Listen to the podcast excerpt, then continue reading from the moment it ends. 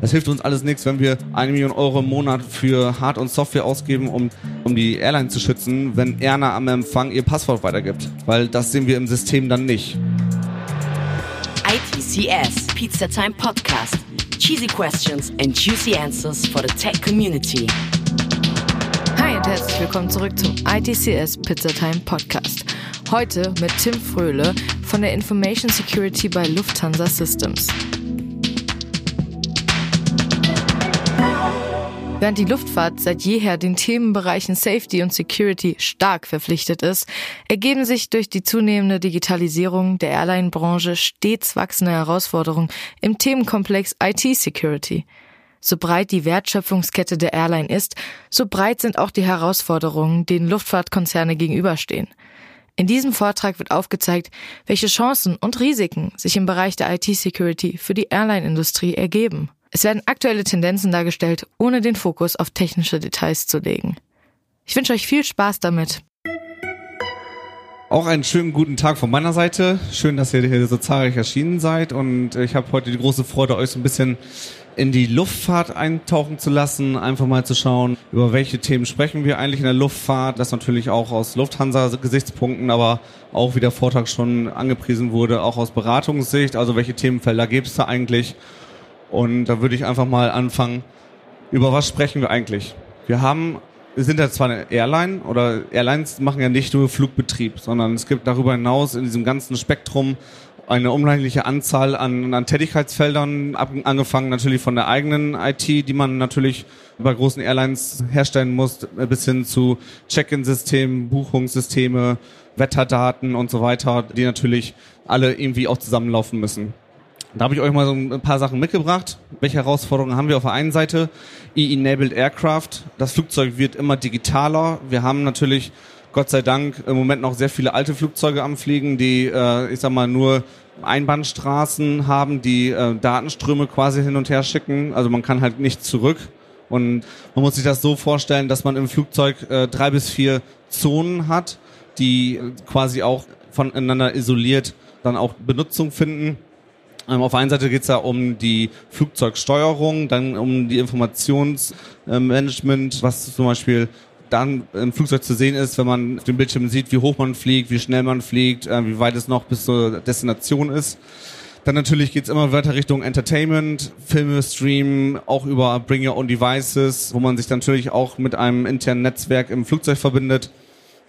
Und das muss natürlich auch alles abgesichert werden. Es gibt zwar Hacker, die auf der Black Hat in Las Vegas äh, gesagt haben, man kann ein Flugzeug hacken.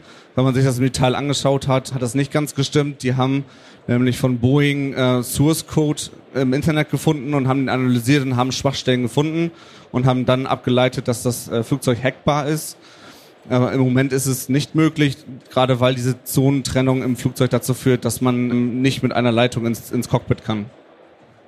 Dann haben wir natürlich äh, Buchungssysteme. Hier sind wir natürlich äh, sehr schnell in den ganzen Bereich PCI, DSS, also die ähm, normenkonforme Verarbeitung von Kreditkartendaten. Wir hatten, glaube ich, letztes Jahr 140 Millionen Fluggäste äh, allein bei Lufthansa. Und da können Sie sich ja oder könnt ihr euch äh, ausdenken, äh, wie viel Kreditkartendaten wir dann quasi auch verarbeiten. Und grundsätzlich Kreditkartendaten sind aus Angreifersicht im Dark Web äh, sehr gut äh, zu vermarkten und auch zum Kauf anzubieten. Und äh, dementsprechend sind wir natürlich da auch im Fokus von externen Angreifern, was sowas angeht. Dann natürlich auch eine Vielzahl an personenbeziehbaren und personenbezogenen Daten. Und ähm, da müssen wir natürlich auch äh, nicht nur was die äh, Datenschutzgrundverordnung angeht, sondern auch was lokale äh, Regulation angeht, schauen, dass wir dann auch äh, sauber mit den Daten umgehen. Dann natürlich diese ähm, globale Möglichkeit, äh, Schnittstellen äh, zu bedienen, also dass ich zum Beispiel auch in Kuala Lumpur einen Flug buchen kann, dass jemand aus Asien einen Flug in Deutschland buchen kann, führt dazu, dass wir eine unheimliche Anzahl an Schnittstellen haben, die ja irgendwie global auch miteinander vernetzt werden müssen. Und das bedeutet natürlich auch einen sehr hohen Aufwand der Pflege und der Maintenance grundsätzlich, äh, was, was Schnittstellen angeht. Und das aber natürlich resultiert in einem, einem riesigen Aufmarsch an Daten grundsätzlich, die man halten muss, die man absichern muss und die auch natürlich performancebezogen auch äh, da sein müssen. Also wir können uns das nicht leisten, dass, dass Daten innerhalb von fünf bis zehn Sekunden einmal um den Globus fliegen, sondern das, wir sprechen hier von äh, wenigen Millisekunden, die da als Obergrenze äh, angegeben sind. Dann natürlich äh, das ganze Thema Gesetze und Regulierung. Wir haben natürlich den Fall, dass durch die äh, hohe Anzahl an Hackervorfällen und äh, IT-Sicherheitsvorfällen das auch äh, crossmedial auch äh, begleitet wird und nicht mehr irgendwie ein Randphänomen ist, sondern auch äh, größere, auch Airlines getroffen hat, äh, die mehrere Millionen Daten verloren haben.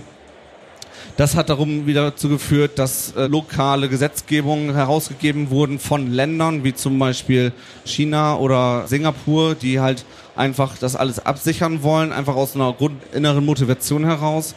Wir haben gerade Russland, die sich komplett vom Internet abschotten.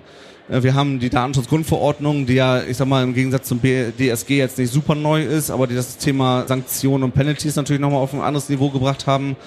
Und gerade was das Thema Kritis angeht, sind Unternehmen kritischer Infrastrukturbetreiber, das ist auf einmal Logistik, Lebensmittel, ähm, Energie, Wasserwirtschaft.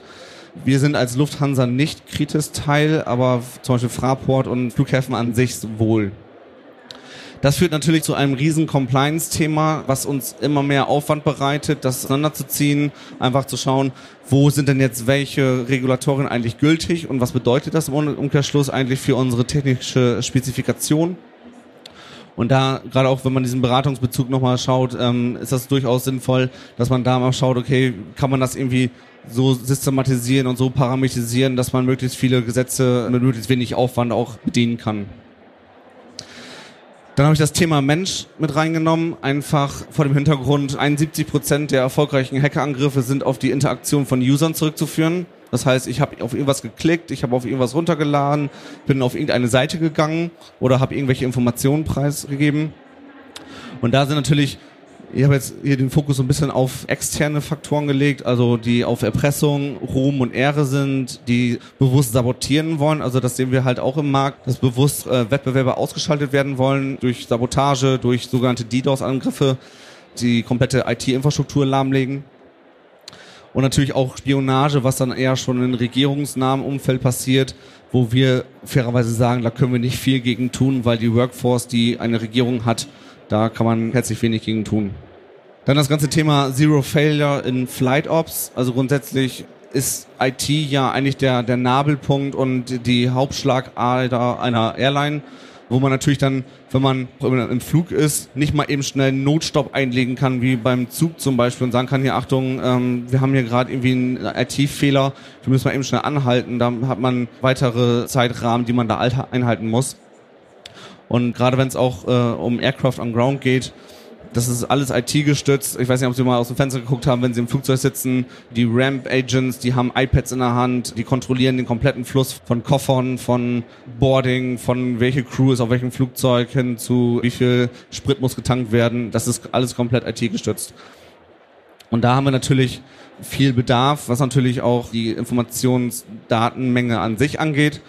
Aber da sehen wir aber auch das Potenzial drin, aus diesen Daten viel mehr Erkenntnisse rauszuziehen hinsichtlich Kosteneinsparungen, hinsichtlich wie kann man das effizienter alles gestalten, wie kann man den Kerosinverbrauch quasi auch im Flugzeug reduzieren, dass man bestimmte Prozesse einfach äh, nach hinten verlagert. Und da sind schon super spannende Projekte gerade im Markt. Dann das ganze Thema Innovation und Zeitdruck. Ich dachte das erstmal nur zum Thema Boeing 737 MAX das war nämlich genau das Thema, dass man natürlich durch Wettbewerbsdruck oder Zeitdruck gesetzt wird. Und natürlich, wenn man kein Flugzeug neu entwickeln kann, baut man eins um. Und wenn man dann zu viel Kompromisse mit Sicherheit macht, ist das natürlich hintenrum für, für Kunden dann auch im Desaster. Das heißt, gerade wenn es auch um die ganzen IT-Landschaften und Themen geht, die die Airlines betreffen, also von Crewplanung über Flugplanung, über Wetterplanung, dann ist da Innovation definitiv ein Treiber, weil es darum geht, über diese sogenannten Electronic Flight Bags, kurz EFBs, dem Piloten im Cockpit so viel Arbeit wie möglich durch Situational Awareness abzunehmen, dass er sich konzentrieren kann. Und es gibt nicht viele Anbieter in dem Markt. Es gibt auch nicht viele Anbieter im Markt, die in der Lage sind, Flughäfen mit Airlines zusammenzubringen. Und das zum Beispiel, egal in welchem Check-in-Schalter man sich jetzt eincheckt, da steht ja immer die Airline drauf, mit der man fliegt. Und das sind alles im Hintergrund Systeme, die miteinander sprechen, äh, wo dann das Flughafensystem mit dem Airline-System dann auch Kommunikation hat. Dann das Thema IoT, OT, kommt immer mehr Sensorik, es kommt immer mehr kleine Prozessoren in, in Technik rein, wo man natürlich versucht, viel Daten und, und ähm, Analyse zu betreiben, um noch mehr Effizienz herbeizuführen. Wir sehen super viele Schwachstellen, gerade in Technologie und IT, die natürlich dann auch irgendwie gemanagt werden muss. Und allein in diesem Jahr haben wir 950 Millionen verschiedene Schwachstellen im Markt die verschiedene IT-Systeme und Software äh, betreffen. Und das muss natürlich auch alles gehandelt werden. Und ähm, machen wir uns da nichts vor. Es geht immer darum, die, die Schwachstelle auszunutzen. Wenn es quasi die IT ist, also quasi Windows XP-Rechner ist noch irgendwo im Netz und hat irgendwelche Crew-Systeme am Laufen und dieses System wird nicht mehr unterstützt, dann wird diese Schwachstelle mitleidslos ausgenutzt. Es geht ja auch darum, nachher, wenn wir den Faktor Mensch haben, 71 Prozent ist äh, auf Menschen zurückzuführen von erfolgreichen Angriffen, 29 Prozent im Umkehrschluss dann auf echtes Hacking. Das hilft uns alles nichts, wenn wir eine Million Euro im Monat für Hard- und Software ausgeben, um, um die Airline zu schützen, wenn Erna am Empfang ihr Passwort weitergibt. Weil das sehen wir im System dann nicht. Und ein zweites Stichwort ist äh, bimodale IT, also quasi die unterschiedliche Geschwindigkeit von Legacy-Systemen, von Altsystemen, die quasi im Markt äh, noch unterwegs sind, als auch die neuen cloud-basierten ähm, IT-Infrastrukturen, die natürlich super viel Latenz versprechen und eine Omnipräsenz haben, dass halt auch ich sag jetzt mal, egal wo man sich gerade auf der Welt befindet, man immer den schnellstmöglichen Zugang dann auch zu Cloud hat. Dann haben wir grundsätzlich drei Ebenen bei Betrachtung. Ich muss ein bisschen auf die Düse drücken, sonst äh, kriege ich hier böse Blicke. ähm, Im Endeffekt gibt es drei Ebenen. Wir haben auf der einen Seite präventive Maßnahmen, die man umsetzen kann, detektive und reaktive Maßnahmen. Da für euch einmal kurz äh, zur Übersicht. Also es geht halt los bei physikalischer Sicherheit, na, wo man schauen muss, dass nicht irgendjemand äh, in die Gebäude der, der Airline einbricht hin zu Prozessen und Firewall, Policies, Standards oder dann halt auch wieder ähm, lokale Cybersecurity-Regulationen, die einem das Leben nicht jetzt, ich sag mal, aus IT-Sicherheitssicht schwerer machen, aber den, den bürokratischen Aufwand einfach enorm erhöhen, dass wir natürlich dann auch schauen müssen, dass wir auch bei allen Ländern, wo wir aktiv sind, auch dann konform sind mit den lokalen Gesetzen. Dann natürlich auch so eine Art äh, Threat Modeling zu machen, also zu schauen, welche Gefahren und Angriffsvektoren haben wir eigentlich im Flugzeug, in der App. Also kann es sein, dass zum Beispiel äh, jemand die Weight and Balance Berechnung in diesem Electronic Flight Bag manipulieren kann, dass der Schwerpunkt im Flugzeug sich verändert? Oder kann es sein, dass jemand das Entertainment-System im Flugzeug übernehmen kann, um Leute in Panik zu versetzen? Und das sind alles Themen, die wir über Threat Modeling abbilden, wo wir einfach schauen, wie hoch ist die Wahrscheinlichkeit. Wir versuchen das auch durchzusetzen und auch zu testen, ob das möglich ist und dann halt auch Maßnahmen einzubauen, die dann dazu führen, dass das halt nicht möglich ist. Dann detektive Maßnahmen. Es bringt einem alles nichts, wenn man nicht in der Lage ist, Angriffe überhaupt zu erkennen. Und da ist das Stichwort äh, Malware und Endpoint Protection. Also auf der einen Seite die schadhafte Software zu erkennen, die auf einem Gerät wie einem Laptop ist oder auf einem mobilen Gerät. Als natürlich auch über jegliche Devices, die irgendwo in, im Einsatz sind, sei es die iPads, die Ramp Agents haben, sei es die iPads, die äh, bei uns einmal empfangen sind oder die äh, HR-Abteilung hat, wie auch immer. Ein weiterer Punkt ist SIEM-Systeme, Security Information Event Management. Das ist quasi eine softwarebasierte äh, Lösung, die Korrelation innerhalb von, von Daten äh, erhebt, um festzustellen, ob da irgendwo ein Verhalten da ist, äh, was nicht der Norm entspricht. Und dann natürlich das ganze Thema äh, Schwachstellen dann auch zu finden und dann auch sauber in die Fachabteilungen auszustreuen.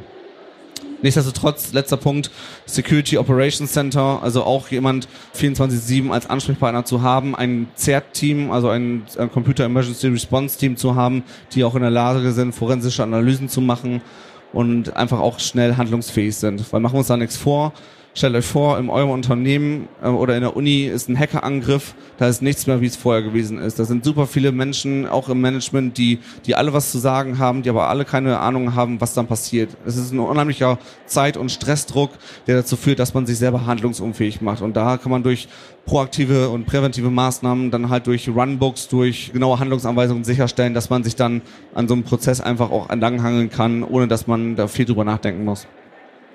Und falls es dazu kommt, dann halt über Incident Management Prozesse und Root Cause Analysen wirklich schauen, dass was passiert ist, dann auch sauber aufgearbeitet wird. Ja, das Thema Encryption of Kerosene, das wird natürlich ein bisschen schwierig werden, weil äh, man kann Flüssigkeiten wenig verschlüsseln. Aber es wird einfach immer wieder geguckt, dass so viel wie möglich halt auch einfach abgesichert wird. Und da schreckt man vor keiner Maßnahme und vor keiner äh, Methode einfach zurück. Und deswegen drehen wir wirklich jeden Gegenstand einmal wirklich um, um zu schauen, kann man den auch besser machen, kann man den auch sicherer machen. So, das war's auch schon. ähm, dann würde ich sagen, schön, dass ihr da wart und ich wünsche euch noch einen erfolgreichen Tag. Dankeschön. Das war Tim Fröhle von Lufthansa Systems. Ich hoffe, es hat euch gefallen. Wenn ja, dann gebt uns doch gerne eine Bewertung auf Apple Podcasts und schreibt uns einen Kommentar. Auf Instagram oder Twitter könnt ihr uns auch gerne eine DM schreiben mit Themenwünschen, Speakerwünschen, Firmenwünschen. Wir sind auf euer Feedback angewiesen und wir freuen uns wirklich sehr, wenn ihr uns eure Meinung erzählt. Wir sehen uns beim nächsten Mal. Bis dahin, bye. ITCS, Pizza Time Podcast.